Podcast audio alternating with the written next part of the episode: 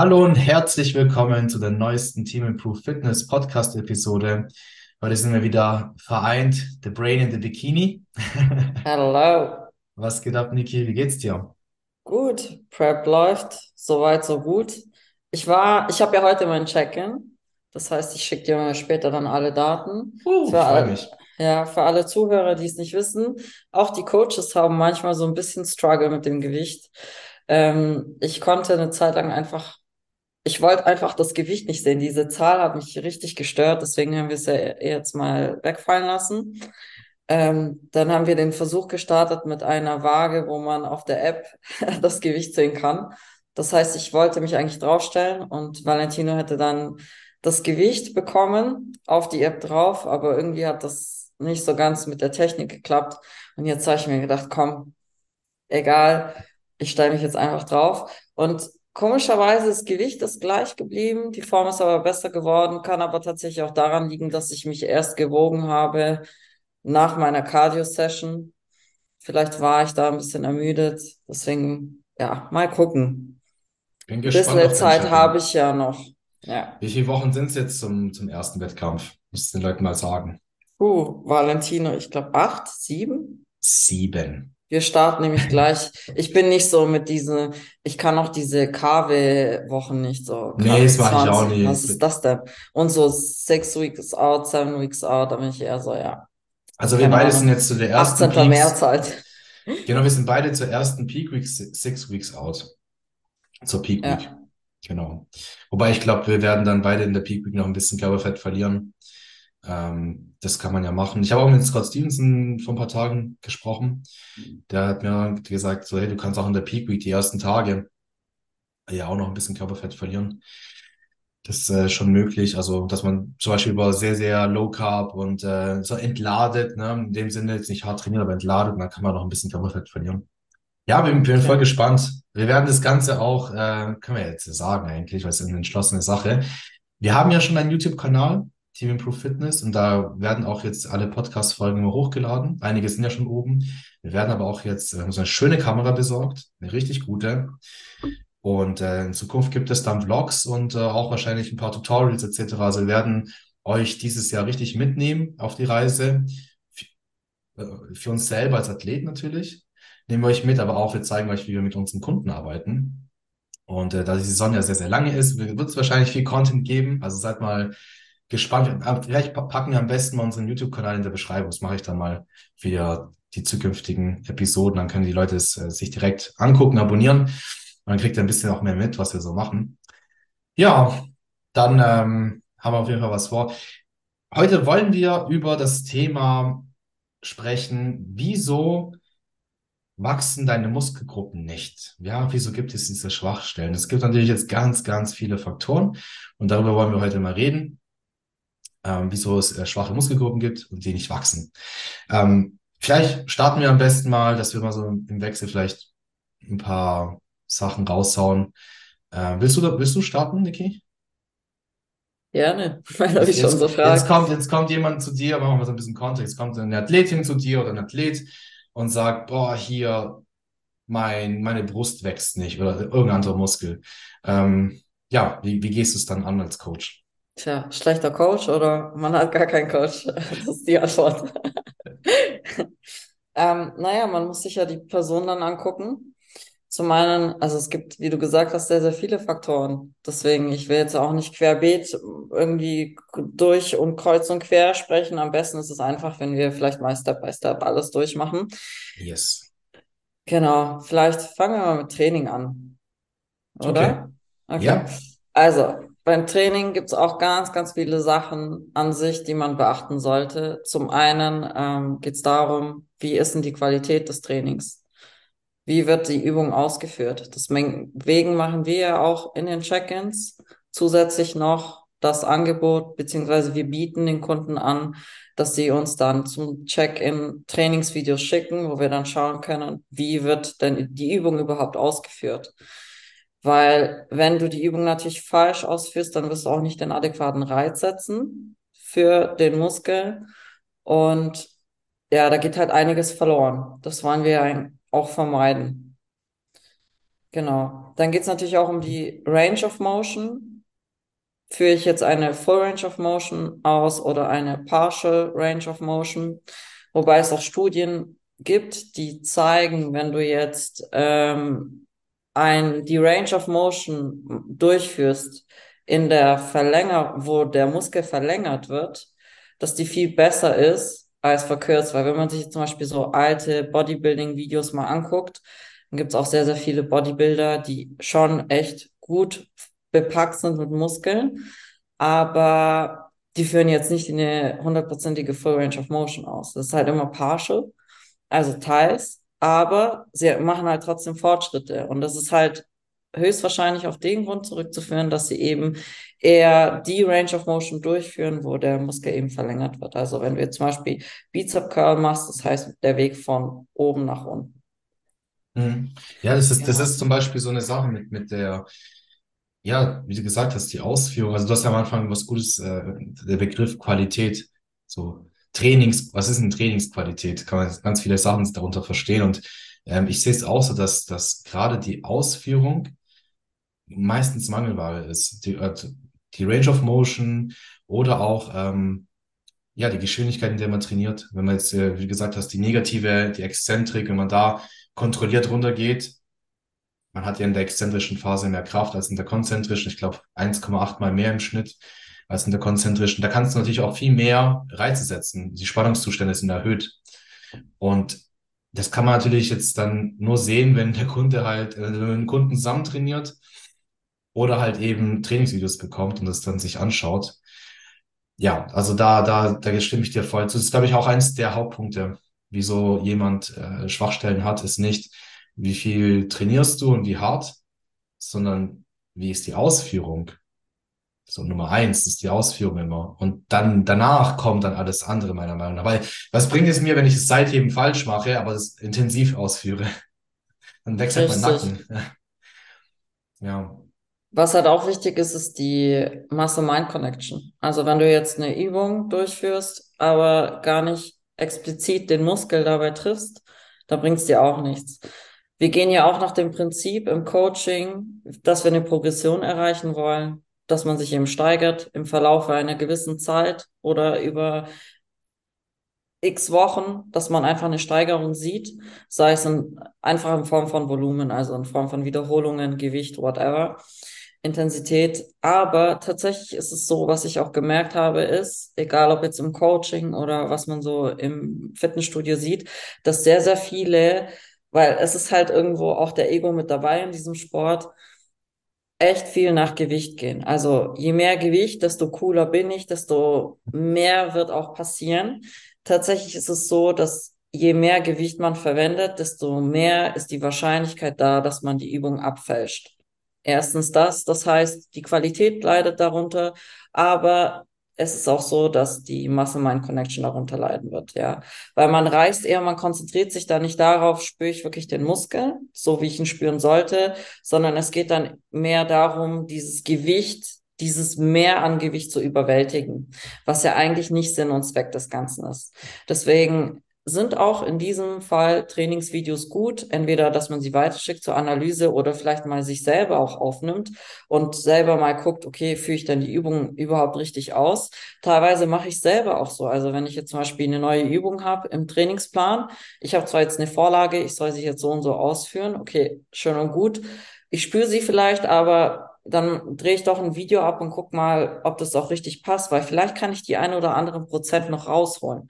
Aber tatsächlich auch bei einer neuen Übung geht es darum, nicht irgendwie viel Gewicht zu nehmen, sondern erstmal wenig Gewicht, reinkommen in die Übung, zu gucken, spüre ich sie, spüre ich nicht.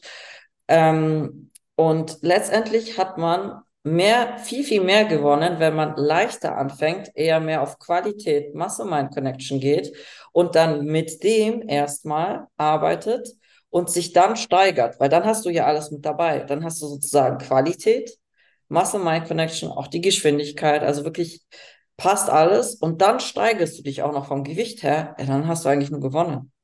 Absolut. Das ist voll so die Grundlage, ne? dass man erstmal diese Mind-Muscle-Connection aufbaut und eine, guten Aus also eine gute Ausführung hat, dann die Mind-Muscle-Connection aufbaut, weil ich erinnere mich noch in meiner Anfangszeit, ich habe meine Brust nie gespürt. Aber die Ausführung war schon richtig. Ich habe es mir zeigen lassen, es war auch gut. Aber ich habe es nicht gespürt, weil einfach, es braucht manchmal ein bisschen Zeit. Viele haben ja auch das Problem, zum Beispiel den Rücken richtig anzusteuern, spüren nur die Arme. Also auch wenn die Ausführung von außen richtig aussieht, ist der interne Stimulus manchmal gar nicht gegeben, weil einfach noch diese Mind-Muscle-Connection fehlt. Aber wie du gesagt hast, das ist so, das baut aufeinander auf. Also erstmal die Ausführung lernen, dann Mind-Muscle-Connection entwickeln.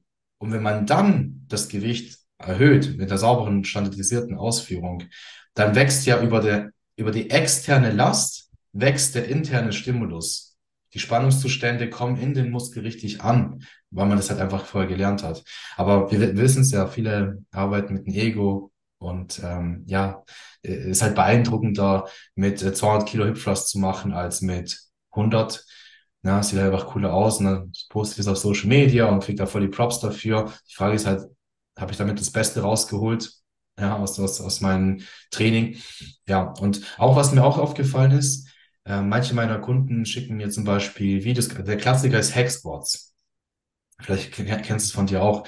Ich krieg Videos zugesendet zu den Hack Squats und dann sehe ich so, die Person macht Progress auf dem Blatt Papier. Ja, jede, jede Woche eine Wiederholung mehr oder ein bisschen mehr Gewicht. Dann sehe ich mal das Video an und die Person pausiert dann im oberen Bereich. Also die, wenn die Beine durchgestreckt sind, wird am Anfang eine Sekunde pausiert, danach zwei und dann am Ende des Satzes acht Sekunden werden, wird, werden Atemzüge genommen, wird pausiert, pausiert, pausiert, damit man noch eine weitere Wiederholung schafft, damit man auf dem Blatt Papier mehr geschafft hat. Aber das ist dann nicht standardisiert. Ja, also ja. so kann ich auch ein bisschen tricksen. Und wenn es der Coach jetzt nicht weiß, ja, dann ist es eigentlich kein Progress gewesen. dann hast ja. du eigentlich nur einen verlängten Satz gemacht. Ja.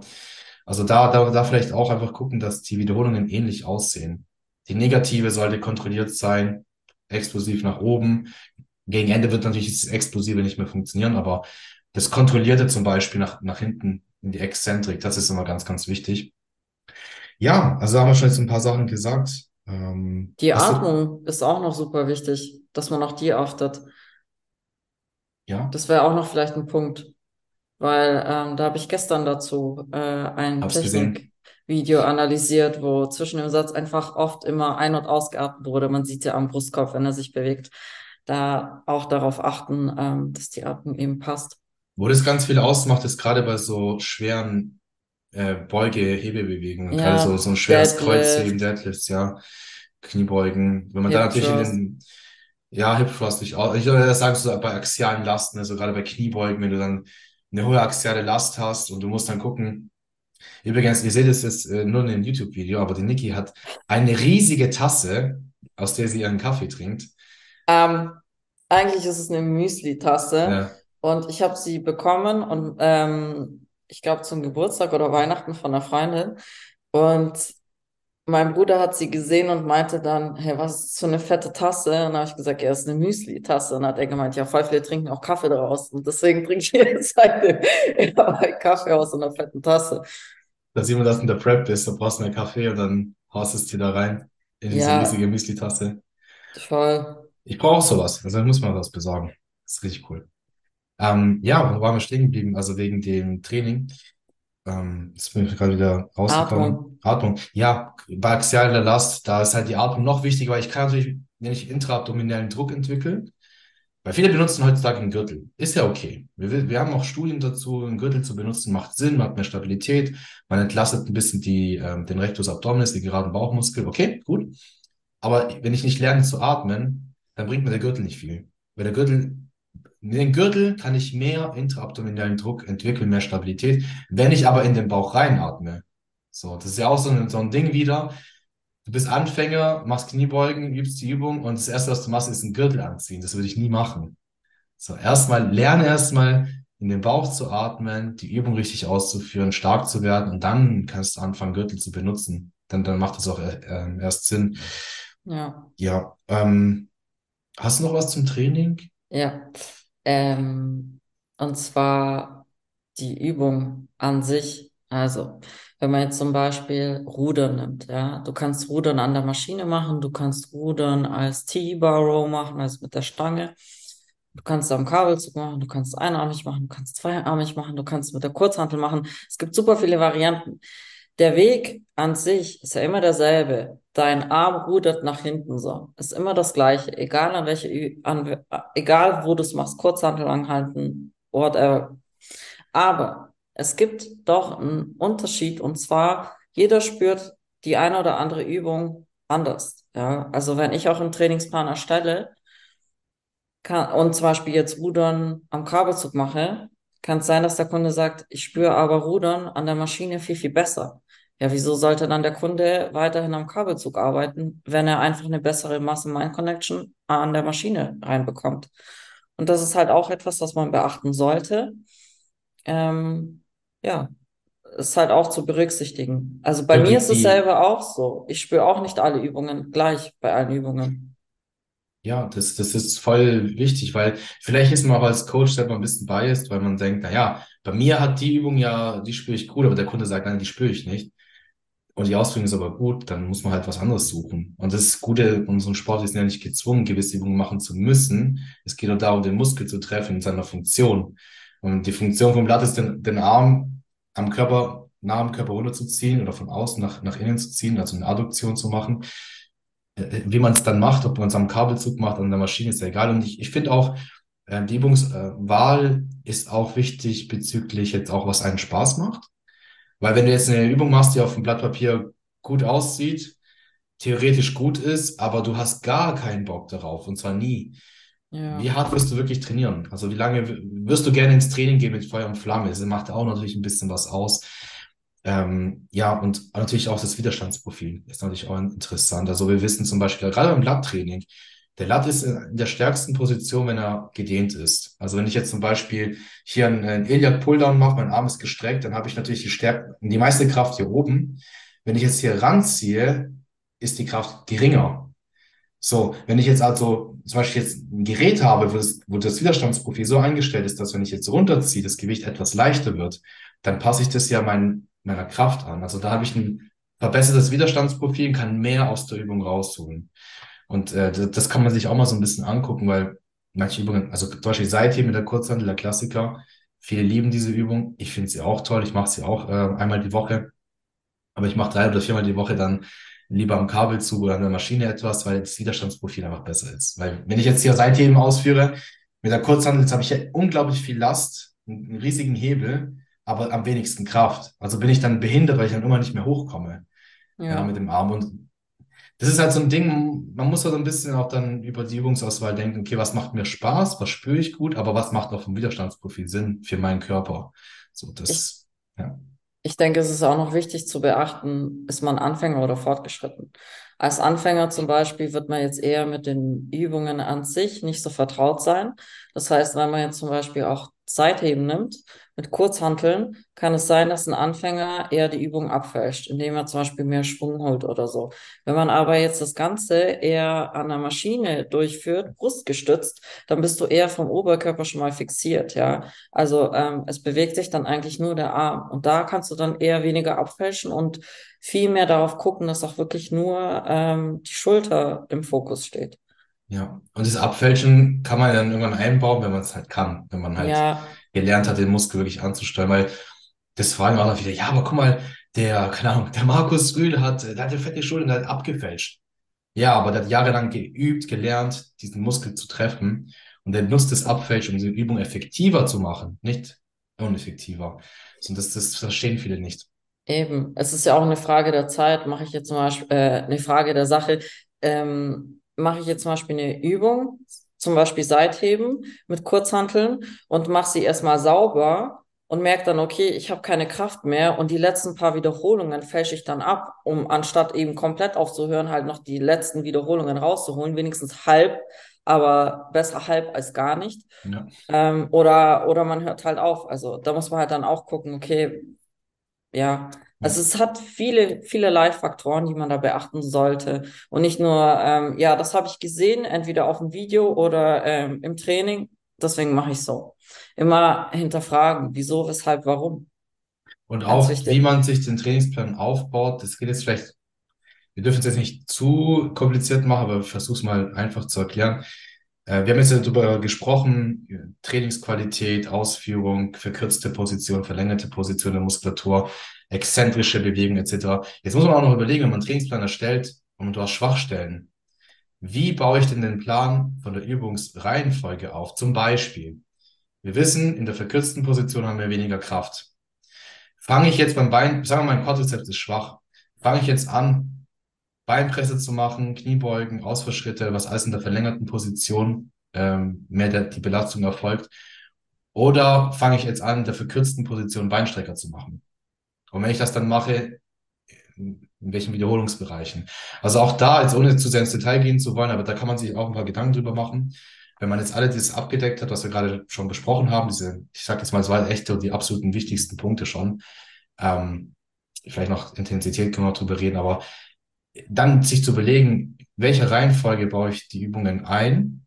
Zum Beispiel, viele machen ja auch, ähm, viele sagen mir auch dann so, boah, Walle, hm, ich spüre bei den Kickbacks meine Beine, aber nicht den Po. Und wenn ich das dann mitbekomme, sage ich, ja, okay, dann ändern wir komplett die Reihenfolge. Ich lasse dich jetzt Kickbacks als erste Übung machen. Weil weißt du, wenn du, wenn du zuerst zum Beispiel einen Hip Thrust machst und dann eine Beinpresse machst und zum Schluss den Kickback, du bist schon vormüdet, dann spürst du gar nicht mehr so den Po. Mhm. Wenn es deine Schwäche ist und du spürst dann am Ende nicht bei einer Isolationsübung, dann machst du irgendwas falsch, dann passt irgendwas nicht. Und dann lasse ich die Leute, dann, dann switche ich die Reihenfolge und sage, okay, dann lass uns doch die Isolationsübung zuerst trainieren und dann die Grundübung danach. Ja, und da muss man natürlich aber auch, jetzt im Coaching zum Beispiel, muss man mit, mit einem Coach dann dementsprechend halt kommunizieren, das dann auch sagen. Richtig, weil das wissen wir ja dann sonst nicht. Wir das, sind ja nicht allwissend. Deswegen ist ja die Kommunikation immer super, super wichtig. Was, was mir auch noch einfällt, Niki, ähm, zu diesem Thema, wie man den Split aufbaut, ein Trainings, äh, Split, ein Trainingsprogramm. Ja. Ähm, beispielsweise, ich habe jetzt in der Offseason, um zum Beispiel Brust und Schultern zu verbessern, haben wir es so gemacht mit meinem Coach, hätte ich auch so für mich, mache ich es auch gerne oder für meine Kunden, ähm, dass ich einen Tag, bevor ich meine Schwachstelle trainiere, nicht trainiere. Also ich mache jetzt nicht ein Beintraining und am Tag danach mache ich dann Brust-Schulter, sondern ich trainiere am Tag davor nicht, um wirklich Wegen komplett, der Recovery. Ja, ja, ja. das ist auch nochmal so ein Ding, weil ja, auf dem Blatt Papier wieder hier, ja, ich trainiere jetzt, äh, mein, mein Po ist meine Schwäche, okay, ich trainiere jetzt äh, Montag Po, dann äh, Dienstag mache ich Beine und dann Mittwoch mache ich wieder Po und äh, Donnerstag mache ich dann kompletten Oberkörper und dann am nächsten Tag mache ich dann wieder Po. Auf dem Blatt Papier, du hast dreimal Glutes trainiert, cool. Aber wie frisch bist du gewesen? Also äh, ja. vielleicht die dritte Session der Woche war, war für die Katz, weil du komplett im Eimer warst. Also das ist ein sehr guter Punkt, weil das ist ja immer so ein Ding. Beispielsweise, ich habe jetzt eine Schwachstelle. Sagen wir mal Waden. Waden sind bei voll vielen eine Schwachstelle. Jetzt ist natürlich die Frage, zum einen, ähm, wie sieht das Training aus, das, was wir besprochen haben für Range of Motion, Technik, Qualität, Muscle-Mind-Connection. Dann geht es aber auch darum, ähm, wie ist die Frequenz, wie oft trainierst du denn Waden, ja? Also man schaut sich, also ich würde jetzt zum Beispiel den Plan anschauen, okay, einmal die Woche, ein bisschen vielleicht zu wenig, dann bauen wir mal die Frequenz ein bisschen häufiger ein. Ähm, oder halt die Übung ein bisschen häufiger einbauen und dann auch zeitgleich aber gucken, wie ist denn in Bezug auf den neuen Plan oder jetzt auf die erhöhte Häufigkeit des Trainings für die Waden, wie verhält sich da deine Recovery? Das ist halt auch ein guter Punkt, den man immer wieder anschauen muss, weil ähm, nicht immer ist mehr auch mehr. Manchmal ist weniger mehr, aber zeitgleich kann auch zu wenig auch wirklich zu wenig sein. Und da ist es eben die Kunst, vor allem eben auch als Coach, zu wissen, wie geht man dann mit der Person um. Deswegen sind wir auch sehr, sehr stark darauf angewiesen, ähm, die Kommunikation mit dem Kunden zu halten, zu wissen, wie geht's dir? Passt es? Bist du erholt? Passt der Schlaf? Passt dein Energielevel? Das sind ja alles Parameter, die wir auch abfragen, weil ansonsten bist du verloren. Absolut, ja. Das ist immer, ah, okay, meine Waden sind schwach. Jetzt mache ich einfach dreimal die Woche Waden statt, statt einmal. Weil höhere Frequenz kann ja, mehr Reiz setzen, in gewissen Abständen kann wirklich zu, zu Progress führen. Aber vielleicht habe ich jetzt mein anderes Trainingsvolumen von den anderen Muskelgruppen gar nicht reduziert oder angepasst. Ich mache genauso viel. Also ich mache im Endeffekt noch mehr Arbeit. Vielleicht habe ich vorher schon gerade so regeneriert, meine Waden sind nicht gewachsen, jetzt mache ich noch mehr Volumen. Ähm, kann man dann nach hinten losgehen. Also da, da, da finde ich auch dann so ein bisschen zu spezialisieren, gerade wenn man fortgeschritten ist und zu sagen, okay, komm, meine Beine, zum Beispiel bei mir war es auch in der, in der Offseason, um mal wieder ein Beispiel zu nennen, meine Beine wachsen mit extrem wenig Volumen, wachsen die. Das haben wir dann rausgefunden mit, mit meinem Coach. Ich habe am Ende nur noch, ich darf es gar nicht sagen hier, ich habe nur noch drei Sätze Beinbeuge gemacht und die sind gewachsen. Und ich habe ich hab nur noch sieben Sätze für den Beinstrecker gemacht und die sind gewachsen. Und ich habe selber dann gar nicht mehr geglaubt, so, hä, ich mache weniger als davor und die wachsen trotzdem. Ja. Ähm, aber das Ziel war nicht, die Beine zum Wachsen zu bringen. Das Ziel war, dass der Oberkörper nachzieht mit den Beinen. Und dann haben wir halt viermal die Woche Oberkörper gehabt und haben dementsprechend weniger Volumen für den Unterkörper gehabt, damit ich halt die Regeneration habe. Hat auch sehr gut dann funktioniert. Aber es ist also so ein Learning, so okay, äh, Daten sammeln und dann analysieren und gucken, okay, was brauche ich denn wirklich, um Fortschritte zu machen und eben gucken, dass die Regeneration passt. Also gerade diese Rest Days einbauen, auch, auch mal nach dem Beintraining, wenn du jetzt dann nach dem Beintraining sagst, hey, am nächsten Tag äh, trainiere ich Rücken. Rücken ist meine Schwachstelle. Aber ich bin komplett geredet vom Beintraining davor. Dann mach, dann mach einen Rest Day oder mach den, Rücken, mach den Rückentag vor Beintraining. Ja. So, da kann man dann eigentlich ganz einfach auch so ein bisschen den Fokus mehr draufsetzen. Was würdest ja. du sagen, ist denn noch mega wichtig, weil wir schon auf den Punkt gekommen sind bezüglich Erholung, Recovery? Bezüglich Erholung, Recovery? Äh, gut, vielleicht nochmal das Thema äh, Ernährung können wir nachher noch an, ansprechen. Ja. Das, auf jeden ähm, Fall. Das sprechen wir noch. Ich würde, sollen wir es jetzt an? Komm, wir sprechen es jetzt an. Ähm, Nein, ich habe doch schon mit Erholung und Recovery angefangen. okay, also ich, ja, was ich mir noch aufgeschrieben habe, ist, ist ähm, was ich auch persönlich sehr gemerkt habe. Äh, die, du hast es vorher eigentlich schon auch schon gesagt, ist die, die Biomechanik. Was passt denn zu der Person? Du hast es ja vorher schon erklärt ähm, ich wollte da noch mal ein Beispiel bringen, weil viele immer noch denken heutzutage, ja, ich muss ja Langhantelbankdrücken machen. Ich muss ja Kniebeugen machen. Ich muss ja Kreuzheben machen, weil, keine Ahnung, Person XY hat das damals auch gemacht. Und der Trainer im Gym sagt, äh, das sind die Grundübungen, du musst sie machen, das ist die Basis. Bullshit. Leute, ja, ihr müsst nicht Kniebeugen machen, um optimal zum Beispiel Beine aufzubauen. Achtet auf eure Biomechanik. Den Tipp, den ich hier immer geben kann, ist, wenn man kompletter Anfänger ist, sich nicht auskennt, holt dir einen guten Personal Trainer, investiert zwei, drei, vier Stunden in die Technik, in die Ausführung, dass der Personal Trainer aber auch dir sagt, hey, diese Übung passt dir oder passt nicht. Ich habe zum Beispiel lange Oberschenkelknochen, schlechte Mobilität im Sprunggelenk. Ich habe mich durch Kniebeugen eigentlich eher kaputt trainiert, ständig Probleme gehabt, wo ich dann das verstanden hatte von selbst und dann halt die Kniebeuge nicht mehr gemacht habe, stattdessen andere Übungen implementiert habe mit den gleichen Bewegungsmustern, zum Beispiel eine Beinpresse gemacht, mehr als eine Kniebeuge, da habe ich wieder Fortschritte gehabt. Also auf die individuelle Biomechanik zu achten. Ja, Beispiel Bankdrücken. Beim Bankdrücken, was macht denn die Brust als Hauptfunktion? Sie macht die Adduktion horizontal. Sie bringt den Arm nach innen. Wenn ich jetzt Bankdrücken mache und ich habe einen starken Trizeps, was trainiere ich? Ich trainiere den Trizeps stärker als die Brust. Und das war bei mir auch ein Problem. Meine Brust ist nie gewachsen. Ich wurde immer stärker und stärker und stärker dem Bankdrücken. Habe mich dann gewundert, wieso meine Brust nicht wächst. Ja, ja, weil die Biomechanik einfach nicht gepasst hat. Und das ist natürlich jetzt schwierig, dann jetzt hier pauschale ähm, Angaben zu geben. Sagen, hey, braucht kein Bankdrücken. Weil es gibt auch Leute, die mit Bankdrücken sehr, eine sehr gute Brust aufbauen können. So, da muss man auch so ein bisschen das Ganze beobachten, finde ich weiß nicht, ob es bei dir sowas gab, wo du so ein, so ein Game Changer oder so ein Aha, Wow und ähm, Aha-Moment in deiner Trainingskarriere, wo du gesagt hast, okay, die Übung ist einfach kacke. Squats aufgrund von Knieproblemen. Mhm. Also auch wenn es nicht geht, biomechanisch oder Verletzungen, Krankheiten, whatever. Ja, okay, Krankheiten nicht, aber Verletzungen, ähm, wenn es halt nicht geht, dann geht es halt nicht. Ich weiß noch, am Anfang, wo wir zusammengearbeitet haben, hattest du noch Squats im, im Programm. Ja, aber irgendwann mal mit dem ja, mit der Steigerung vom Gewicht konnte ich einfach, das ging irgendwann halt nicht mehr. Deswegen kann ich, also ich habe Knieprobleme, das weiß ich auch. Ich kann auch nicht joggen draußen. Es geht vielleicht zwei, dreimal gut und danach ist vorbei. Ähm, ja, funktioniert einfach nicht mehr. Aber trotzdem habe ich äh, jetzt Quads aufgebaut und äh, Booty auch und Hamstring. Also es geht auch ohne. Ja. Was sind das so deine Favorites äh, statt Kniebeugen? Also, ich liebe Beinstrecker, aber der wurde mir vom Plan gestrichen, den darf ich ja nicht machen. Ähm, also ich finde eigentlich so Beine an Maschinen finde ich alle richtig geil. Ich mag so frei Aus, äh, Ausfallschritte, Bulgarians oder so mag ich jetzt nicht so. Ich mag es eher gerne an Maschinen zu arbeiten. Beinstrecker, ja. Äh, ich glaube, Beinbeuger, glaub, äh, Pendulum Squats hast du drin. Pendulum, Ja, ja, ja, Pendulum, Bell Squats. Wenn man halt so eine ja, wenn man so ein Gerät natürlich hat, ne, das ist auch so die Frage, ob man so ein Gerät hat. ja. Aber da gibt es auf jeden Fall für euch Zuhörer jetzt, was ihr mitnehmen könnt aus der ganzen Sache. Ihr sucht euch auch Übungen aus, die zu euch passen. Also ihr müsst nicht Kniebeugen machen, unbedingt. Ähm, soll auch ja, Spaß machen.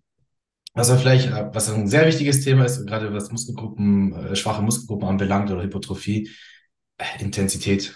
Wie, wie, wie intensiv trainierst du den Muskel wirklich? Ja, was ist denn deine Meinung dazu, Niki? Bist du Oh. so, okay, der Muskel wächst nicht, äh, weil du trainierst zu schlapp oder du trainierst zu viel, zu hart? Was ist so deine Erfahrung? Ah, Satz. Ähm, ja, da gibt es zwei Paar Stiefel. Der eine Paar, das eine Paar sagt, ähm, es gibt die Art von Leute, die sich immer komplett abschießen, wo dann auch eher die Erholung zu gering kommt. Da gehöre ich eher dazu. Also wenn du zu mir sagst, schieß dich nicht im Training ab, dann ist es eher super schwierig. Ich habe auch mittlerweile gar nicht, also es gibt einige Übungen, da habe ich das gar nicht so. Ich merke, ich bin tot, ich bin platt, aber es geht trotzdem noch irgendwie was. Zwar abgeflasht bist und geht nicht mehr, aber du bist so drin, das ist ja ein bisschen strange, gestört, aber ähm, das ist dann schon eher so Reps in Reserve minus fünf. Aber ähm, ist jetzt auch nicht immer vorbildlich. Man kann mal so ein Training machen, ist ja auch ganz cool, macht dann vielleicht auch Spaß und so, wer es mag. Aber ähm, tatsächlich ist es eher auch oft so, dass viele denken, sie gehen nahe ans Muskelversagen, aber sind tatsächlich noch viel, viel, viel, viel weit weg davon. Und ähm, das Ding ist, es gibt die Art von Menschen, die vielleicht das mögen, dieses masochistische, ich zerstöre mich selber und diesen Schmerz auch irgendwo feiern, muss man auch, weil das so ist der Sport halt irgendwie ausgelegt. Aber ähm, nur dann aufzuhören, wenn es anfängt zu brennen, das ist immer noch nicht der, also wenn es anfängt zu brennen, dann bist du schon so in dem guten Bereich. Aber das heißt immer noch nicht, dass ich am Muskelversagen bin. Muskelversagen ist, wenn du dir zum Beispiel mal ein Video anschaust, wie die Übung ausgeführt wird, beispielsweise ähm, Bizep Curl. Das heißt, die Geschwindigkeit, wie du die Übung ausführst, die wird zum einen langsamer, weil einfach ähm, ja die Ermüdung eher mehr im Vordergrund dann steht. Und gegen Ende ist es ja so, dass du dann praktisch gar nicht mehr nach oben curlen kannst. Du kommst gar nicht mehr nach oben. Vielleicht, wenn du jetzt die zweite Hand, wenn du jetzt einarmige Bizep Curl machst, wenn du jetzt die zweite Hand als Hilfestütze nehmen würdest, um praktisch deinen Arm, wo eben dein, äh, deine Kurzhantel, äh, wo du deine Kurzhantel äh, hast, hältst, wenn du da jetzt mithelfen würdest, die praktisch nach oben zu ähm, bewegen, dann das ist Reps in Reserve null, ja. Du kriegst es nicht mehr alleine hoch, du bist einfach tot, da geht gar nichts mehr. Und ähm, viele sind da einfach weit weg und verstehen einfach nicht, dass es wichtig ist, wirklich in diesem Bereich zu trainieren. Weil wir wollen ja so viele ähm, Muskelfasern, oder wir wollen ja eigentlich alle Muskelfasern aktivieren. Und davor, ich erkläre es mal so. Ähm, ich, das ist schwierig, das ohne ein Blatt Papier zu erklären. Wenn man jetzt zum Beispiel eine Übung macht, macht im Bereich 1 bis 12 Wiederholungen. Ich sage jetzt mal die Wiederholung von 1 bis 8. Das ist eher, das ist nur der Bereich, den wir machen, um in diese Wiederholungsbereich 8 bis 12 oder 9 bis 12 zu kommen. Das davor, also diese Wiederholung 1 bis 8, das ist alles nur Spaßfaktor sozusagen. Du musst es nur machen, um in diesen anderen Bereich zu kommen. Weil genau da passiert eben die Rekrutierung von den Muskelfasern, die wir benötigen, um eben einen Reiz zu setzen, der dann auch genug ist, um eben dem Muskel zu sagen, hey, bitte wachse. Adaptiere dich an das Training, das eben intensiv genug ist. Und ich denke, das ist so eine Sache, das muss man auch lernen. Ich hatte zum Beispiel das große Glück damals als 16-Jähriger, da bin ich ins Studio, habe ich angemeldet und äh, ich hatte sofort mit so Hardcore-Bodybuildern zu tun. Ich glaube, bei dir war es ja ähnlich. Und ähm, Ja, die haben mir halt, die haben mich trainieren lassen bis zum Kotzen, wortwörtlich, ich musste kotzen teilweise beim Training. Ähm, und dadurch habe ich halt von Anfang an gelernt, was Intensität ist. Wenn ich jetzt aber so die Theorie manchmal höre, so ja, die Reps Reserve 2 stimuliert Muskeln. Ja, als Anfänger sowieso ja. Als Fortgeschrittener ist es vielleicht nicht ganz so optimal. Aber vor allem hast du gelernt überhaupt, was eine Reps Reserve zwei. Bedeutet, weil ich trainiere jetzt gerade eine Wettkampfvorbereitung, ich, ich frage mich meistens immer nach jedem Satz, ah, was war das gerade von der Rep? War, war ich gerade am Limit oder nicht? Meistens bin ich so bei einer, bei einer Reps in Reserve 1, bei den meisten Übungen. Das heißt, die letzte Wiederholung ist schon sehr langsam. Sehr, sehr langsam. Und wenn man es von außen beobachtet, würde man sagen, okay, der hat sich jetzt abgeschossen. Ich weiß aber von mir selber dann, weil ich mich kenne, ich weiß, okay, da wäre noch vielleicht eine drin gewesen, da würde ich mich halt komplett umbringen. Jetzt eine Wettkampfvorbereitung ist es vielleicht nicht das Allerschlauste, bei jedem Training sich umzubringen, weil die Regeneration einfach nicht mehr mitmacht. Ähm, und das ist halt so eine Sache. Reps in Reserve funktioniert, aber die meisten können es nicht umsetzen, weil sie nicht gelernt haben, hart zu trainieren. Das sehe ich auch ganz oft. Also ich habe jetzt äh, auch eine erfahrene Athletin, die, die hat sich komplett unterschätzt. Da haben wir halt mal zusammen trainiert. Ich habe sie gepusht.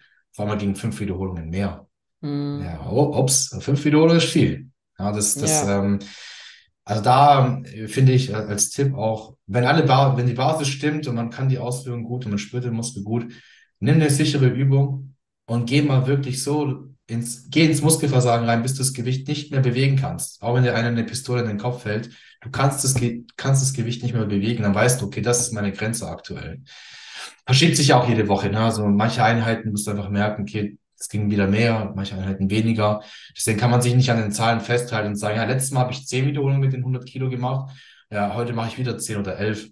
Vielleicht hast du einen schlechten Tag und machst nur 8. Aber ist egal, dann war es an den, an den Tag war das dein Maximum.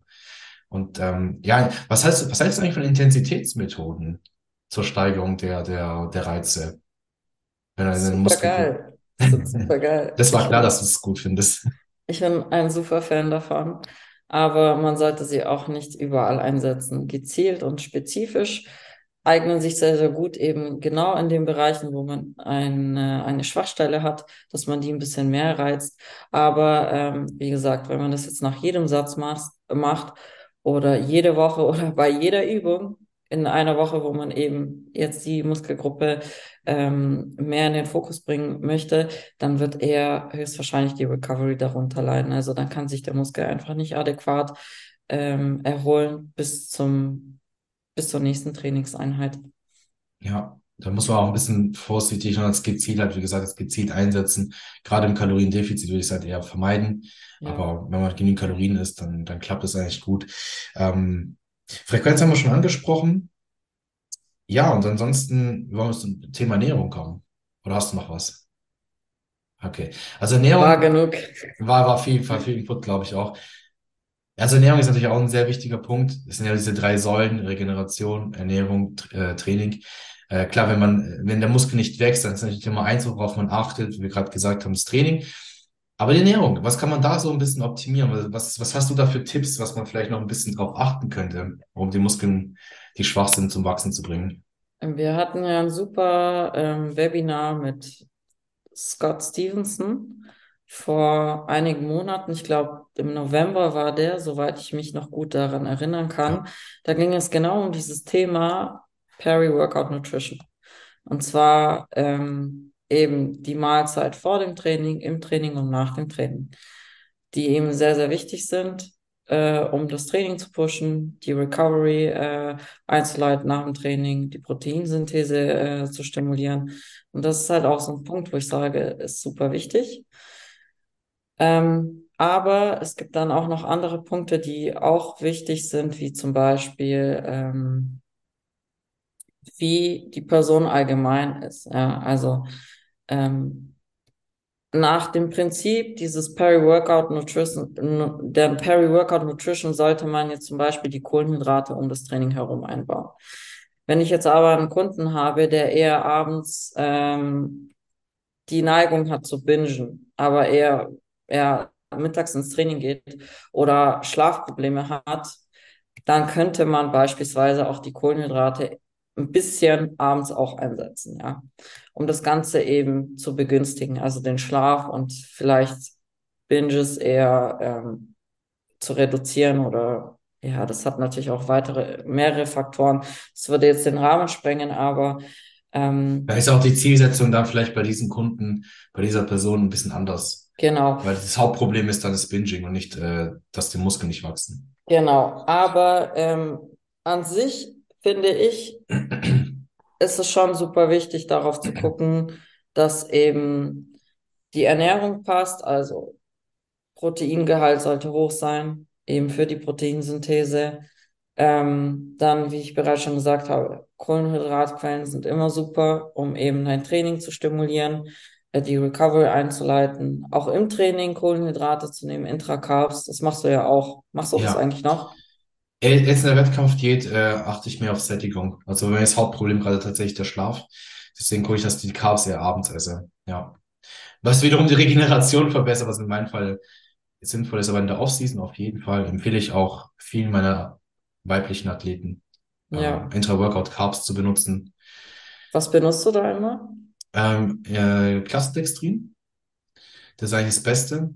Malto kann man auch mal benutzen. Ähm, der Unterschied ist einfach, dass Clusterdextrin den Blutzuckerspiegel einfach konstanter halten lässt und man es generell besser verdaut, besser verträgt.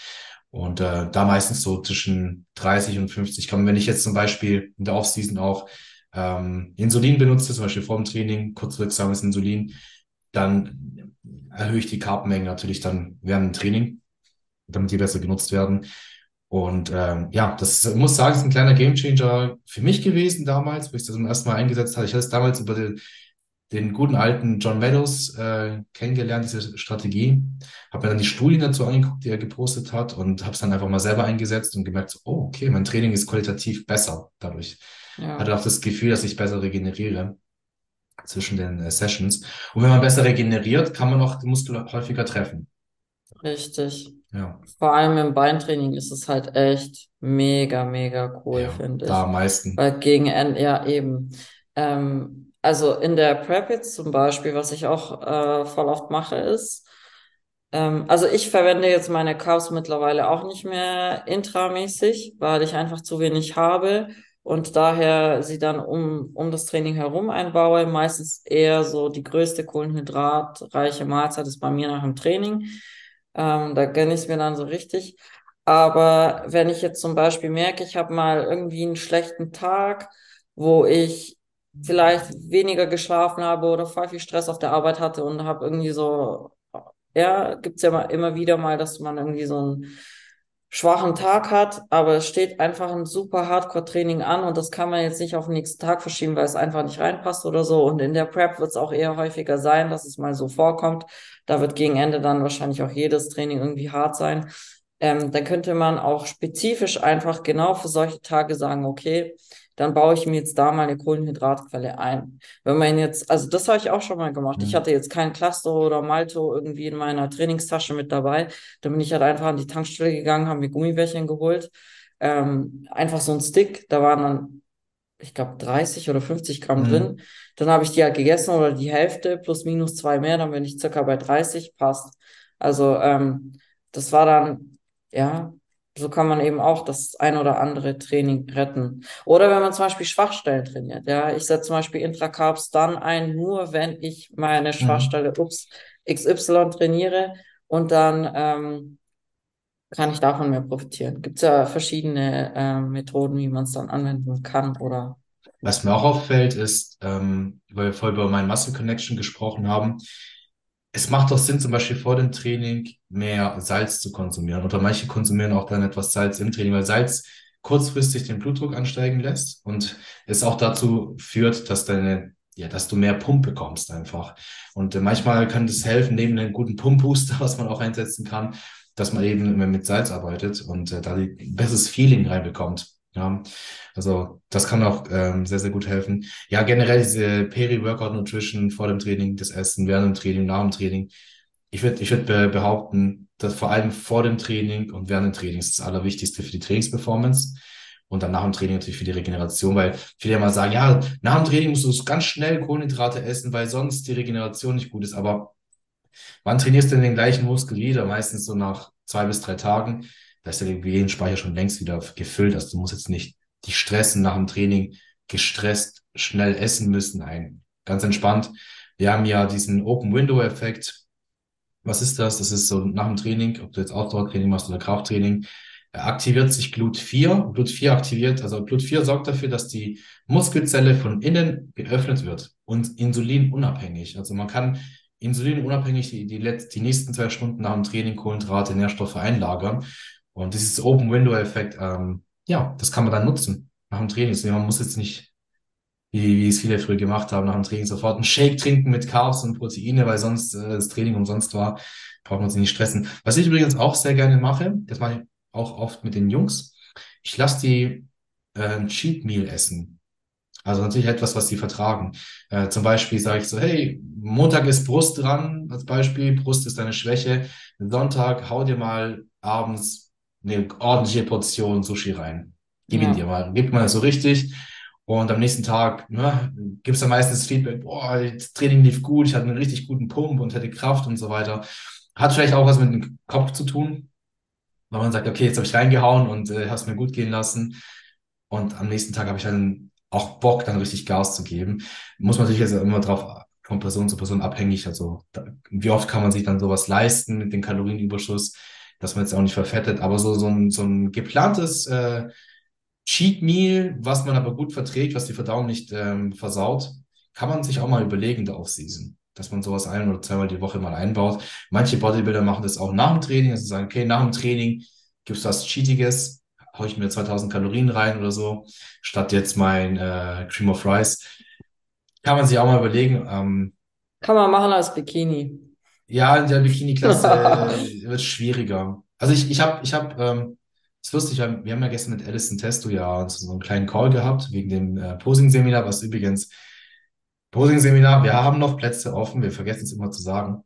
Wir haben noch Plätze offen, es sind, glaube ich, noch drei Plätze offen äh, zum Frühbucherrabatt und dann ab dem 30. Januar kostet es dann mehr, deswegen könnt ihr euch noch anmelden.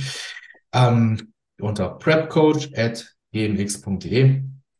Auf jeden Fall, die Alison ist zum Beispiel eine Bikini-Athletin, die ist dreieinhalbtausend bis viertausend im Aufbau. Und in der Prep ist sie zweieinhalb bis dreitausend. Also die kann, wir haben da ein bisschen geredet und hat sie gesagt, ja, dann, dann hat sie halt mehrere Cheat Meals in der Woche, Oh, wie sie, geil. sie essen kann. Hat sich so wie so ein kleines Kind gefreut. Ähm, gibt es ja auch, es gibt auch Bikini-Athleten, Wellness-Athleten, die sehr, sehr viel Kalorien benötigen. Und da würde ich auch ab zu sagen, okay, wenn du jetzt gerade keine Gains mehr machst oder nicht vorankommst, dann, dann ess halt mal nicht immer deinen Reis und Pute als Beispiel, sondern ess halt auch mal eine Pizza. Äh, Einmal die Woche. Oder hau dir mal halt einfach mal was rein, wo richtig kalorisch ist, dass du mal wieder so einen Sprung machen kannst. Also das ist natürlich jetzt, es haben die wenigsten dieses Problem, die wenigsten Frauen, aber die gibt es auch. Und bei den Männern gibt es ganz viele davon, die da nicht hochkommen können.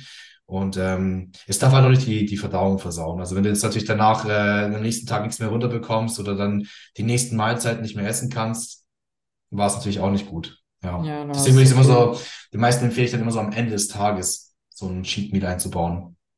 Ja. Genau. Ähm, ja, ernährungstechnisch gibt es da noch irgendwas, was du sagst? Ähm, weil mir fällt noch eine Sache ein, das sind die Kohlenhydrate generell. Ganz kurz, um so, so, zu erklären, wie, wieso immer, wieso sagen wir immer Kohlenhydrate? Wir wissen alle, ja, Kohlenhydrate geben dir Energie. Kohlenhydrate, ja, ist auch so. Faktisch gesehen, ein Gramm Kohlenhydrate produziert 38 ATP-Moleküle. Ein Gramm Fett produziert zwei ATP-Moleküle. Was ist ATP? Das ist die Energie, aus der wir aus dem Essen, also wenn du was isst, du kannst nicht aus den Kohlenhydraten, die du isst, direkt Energie um haben. Du musst es umwandeln in ATP. Und aus ein Gramm Kohlenhydrat können wir viel mehr ATP-Moleküle produzieren als aus einem Gramm Fett. Deswegen ist es halt einfach faktisch so. Und wir können uns auch die besten Ausdauer-Kraftsportler angucken. Die essen alle sehr viele Carbs. Eigentlich, die, die am meisten Carbs essen können, sind eigentlich meistens die besten.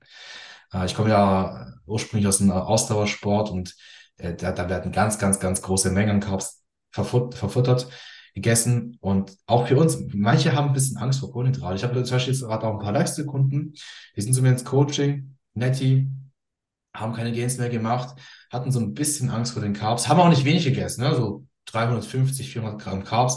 Und dann bin ich ja langsam hoch, langsam hoch, und sind so bei 600 Gramm Carbs und die ballern ein PA nach dem anderen, werden immer stärker und stärker und stärker. Und das, und das als Netti und das schon als Fortgeschrittene, nur weil sie zu wenig Kohlenhydrate gegessen haben. Ja. Ja, also das ist vielleicht manchmal so eine banale Sache, woran man nicht mehr denkt, aber vielleicht ist die Gesamtmenge an Carbs doch zu gering. Und ähm, ja, da kann, da kann man vielleicht noch ein bisschen an dieser, an dieser Stellschraube allgemein drehen. Also jetzt nicht nur vor dem Training, nach dem Training, während dem Training, sondern auch generell einfach mehr, mehr Kohlenhydrate essen. Ich Genau. verstehe halt auch nicht, wieso immer noch bei voll vielen die Angst dabei ist. So, ja, Kohlenhydrate sind super schlecht. Es kommt halt immer darauf an, auch welche Kohlenhydratquellen man nutzt. Und es geht ja auch nicht darum, wenn man jetzt zum Beispiel in einer ketogenen Diät war und danach irgendwie Kohlenhydrate essen möchte, dass man sich dann voll die Kante an Kohlenhydraten gibt, sondern du musst dich ja erstmal adaptieren. Das bedeutet, du fängst mal klein an und taperst dich dann nach oben. Der Körper muss sich ja daran gewöhnen, ansonsten kommt er da voll in Trouble mit der Verdauung. Du wirst wahrscheinlich immer aufgebläht sein, vielleicht hast du auch Probleme mit deinem Stuhlgang. Ähm, kann auch dann müde wirken, weil auf einmal ja der Insulinspiegel auch hochfällt. Dann hast du mal deine Tiefphasen, wo du einfach komplett müde und, und so ein bisschen, ja, nicht so gut gelaunt bist. Aber das muss halt alles nicht sein. Das ist halt immer nur das Thema, wie geht man das an, strategisch gesehen. Ja, ja. Vielleicht supplementtechnisch, was man auch nochmal, also jetzt haben wir über Supplements noch gar nicht gesprochen, ist ja auch mal das allerletzte, was man sich überlegt. Also die Normalsupplements, Niki, nicht die Du wusstest schon, was ich Ich sagen wusste schon. Ja, ich meine, ich meine, es ist ja auch so, ich sag's beim Namen, weil viele Coaches haben Angst davor, oh nein, du darfst nicht darüber reden, das ist nicht äh, gut. Doch, ist es so, ich sag's euch, wie es ist. Wenn ich jetzt zum Beispiel ein orales Steroid benutze, wie Anava, ja, ist ja ziemlich bekannt. Anava hat eine sehr kurze Halbwertszeit von einer Stunde. Die, also er hat zwei Halbwertszeiten. Die erste ist ungefähr eine Stunde lang. Das ist halt so, wenn ich jetzt Anava nehme, das und dann ins Training gehe, ich habe mehr Kraft. Ich merke es gerade in der Prep, ich habe jetzt gerade Anava seit zwei Wochen drin. Meine, ich habe ein PR gemacht bei der Brustpresse in der Prep. Ja, habe ich meinen Coach auch geschrieben, so Coach, okay, wir haben zwar die Carbs reduziert, ich habe gerade ein PR gemacht. Ähm, es ist halt so, es, es funktioniert, aber das ist ein anderes Thema. Wir wollen jetzt, jetzt nicht hier äh, zu breit treten, aber ja, auch Super Subs, auch PEDs können natürlich, das ist logisch, äh, unmittelbar akut die, die Trainingsperformance erhöhen. Aber was zum Beispiel super, super einfach ist, ich trinke es gerade, ich gehe auch nachher ins Training, Koffein. Wir wissen aus den Studien, wir trinken, glaube ich, gerade beide sehr viel Koffein, aber ein bis drei Milligramm Koffein blockiert die Adenosinrezeptoren, dadurch haben wir, wenig, haben wir weniger Ermüdungserscheinungen. Und drei bis sechs Milligramm pro Kilogramm Körpergewicht Koffein pusht die Performance im Ausdauersport und im Kraftsport. Also wenn ich jetzt 60 Kilo wiege und ich nehme mal vier, ja, also 240 Milligramm Koffein vor dem Training, werde ich eine bessere Trainingsperformance haben. Ja, und das ähm, ist günstig und kann jeder machen. Man muss halt auch da aufpassen, dass man es natürlich nicht abends einsetzt, dann nicht schlafen kann und so weiter. Das sollte man wissen. Aber es ist äh, legal und es ist günstig und es ist sicher, wenn man es nicht übertreibt. Ja, also äh, Koffein und oder halt im weitesten Sinne ein Pre-Workout-Booster. Würde ich jetzt nicht jedes Mal einsetzen, aber sagen wir mal, du hast in den letzten zwei Trainingswochen vom Block, du bist ermüdet, du bist in ein leichtes Overreaching und du, du drehst deine Schwachstellen, dann gönn dir halt mal einen Pre-Workout-Booster. Ja, ab und zu mal. Das kann deine Trainingsperformance halt dann schon ordentlich pushen. Kreatin hilft auch zur Kraftsteigerung. Mega. Kreatin, so, das, das, das ist so, ähm, die Basis eigentlich, ich habe ich es gerade gar nicht mal auf dem Schirm gehabt, wo du das gesagt hast. Ja, Kreatin, ähm, das hilft auch nochmal. Natürlich, es ist halt eine Nahrungsergänzung und kein Ersatz. Also wenn wir die Basis nicht ähm, einhalten, wird das Kreatin auch nicht mehr viel machen. Aber ja, Kreatin ist zum Beispiel super, super potent. Ähm, wird zwar nicht akut deine Kraft erhöhen, aber wenn du es dann nach zwei Wochen mal genommen hast, deine Speicher gefüllt sind, deine Kreatinspeicher, ähm, dann hast du auf jeden Fall einen Push. Was auch zum Beispiel helfen könnte, wenn man jetzt metabolisches Training betreibt mit vielen Reps, ja, man macht irgendwie Giant Sets mit 30, 40 Wiederholungen, dann könnte man sich überlegen, Beta-Alanin einzusetzen, weil Beta-Alanin erhöht den Carnosinspeicher, Carnosin puffert die Milchsäure, man kann längere Zeit die, die Trainingsperformance oben halten. Also man kann, äh, wenn, wenn der Satz länger als 60 Sekunden geht, dann kann Beta-Alanin Sinn machen. Genau. Und ansonsten gibt es dann noch irgendwelche Subs, die besonders gut wären? Ich bin am überlegen, aber ich glaube, mir fällt kein weiteres mehr ein. Ich glaube auch, das ist so. Das sind so die, die, die, also. Koffein akut, ein Pre-Workout-Booster, ein Pump-Booster mit Citrullin und ein Salz und so weiter für den, fürs Muskelgefühl, für mein Muscle Connection kann das helfen. Ja, für den Fokus, genau. Wenn, wenn einer Probleme hat mit dem Fokus, ähm, was ich super gerne fast jeden Tag eigentlich einsetze, was halt auch keinen Gewöhnungseffekt hat oder sonstiges, ähm, ist Alpha-GPC. Und wenn hier unterstützte Athleten sind, ich sag's jetzt einfach mal, weil es, es ist halt, ich will halt nicht äh, ähm, um den heißen Brei mal drum reden, aber wenn man unterstützt und man benutzt Alpha-GPC und man benutzt Pre-Workout Anavar und dazu noch Koffein, da ist die Bioverfügbarkeit von dem Anavar besser. Hm, wissen viele nicht. Und übrigens gibt es auch Studien an Menschen, ähm, wo man auch ein bisschen Fette ergänzt hat mit dem Anavar und gesehen hat, dass man mit der halben Menge Anavar mehr Bioverfügbarkeit hatte, wenn man ein bisschen Fette zugenommen hat. War voll interessant. Also ähm, ich hatte Victor Black äh, die Studien gepostet und es war echt wenig Fett. Ich glaube, 5 Gramm Fett kombiniert mit 5 Milligramm Anavar. Hatte von der Bioverfügbarkeit kam mehr an als 10 Milligramm Anavar ohne Fett. Äh, echt? Wie, Ja. viel, wie viel Menge an Fett haben die konsumiert? 5 Gramm. Ich glaube, Hast du 5 Gramm war es in der Studie. Das war, das war sehr wenig. Ich weiß noch, ich muss noch mal die Studie rauskommen. Es waren, glaube ich, 5 oder 6 Mega Gramm. Wo ich cool. dachte, okay, das ist ja, weil wir wissen, dass die Kombination mit Koffein wirkt äh, synergistisch. Wenn du dann noch Alpha-GPC nimmst, was jeder Netty auch nehmen kann, ähm, also man kann als Netty, also für die Netties, Alpha-GPC 600 Milligramm plus, wie wir vorher gesagt haben, das Koffein 4 bis 6 Milligramm pro Kilo Körpergewicht. Geile Kombi. Dazu noch vielleicht ein Pump-Supplement. dann habt ihr alles. Dann habt ihr Fokus, ähm, weniger Ermüdung, mehr Intensität, also mehr, mehr, mehr Kraft im Training und ihr habt einen besseren Pump. Geil. Ja, und für die unterstützten Athleten ein bisschen Anna noch drauf. Und dann habt ihr auch äh, ein bisschen drüber springeln und dann habt ihr halt auch ähm, einen synergistischen Effekt.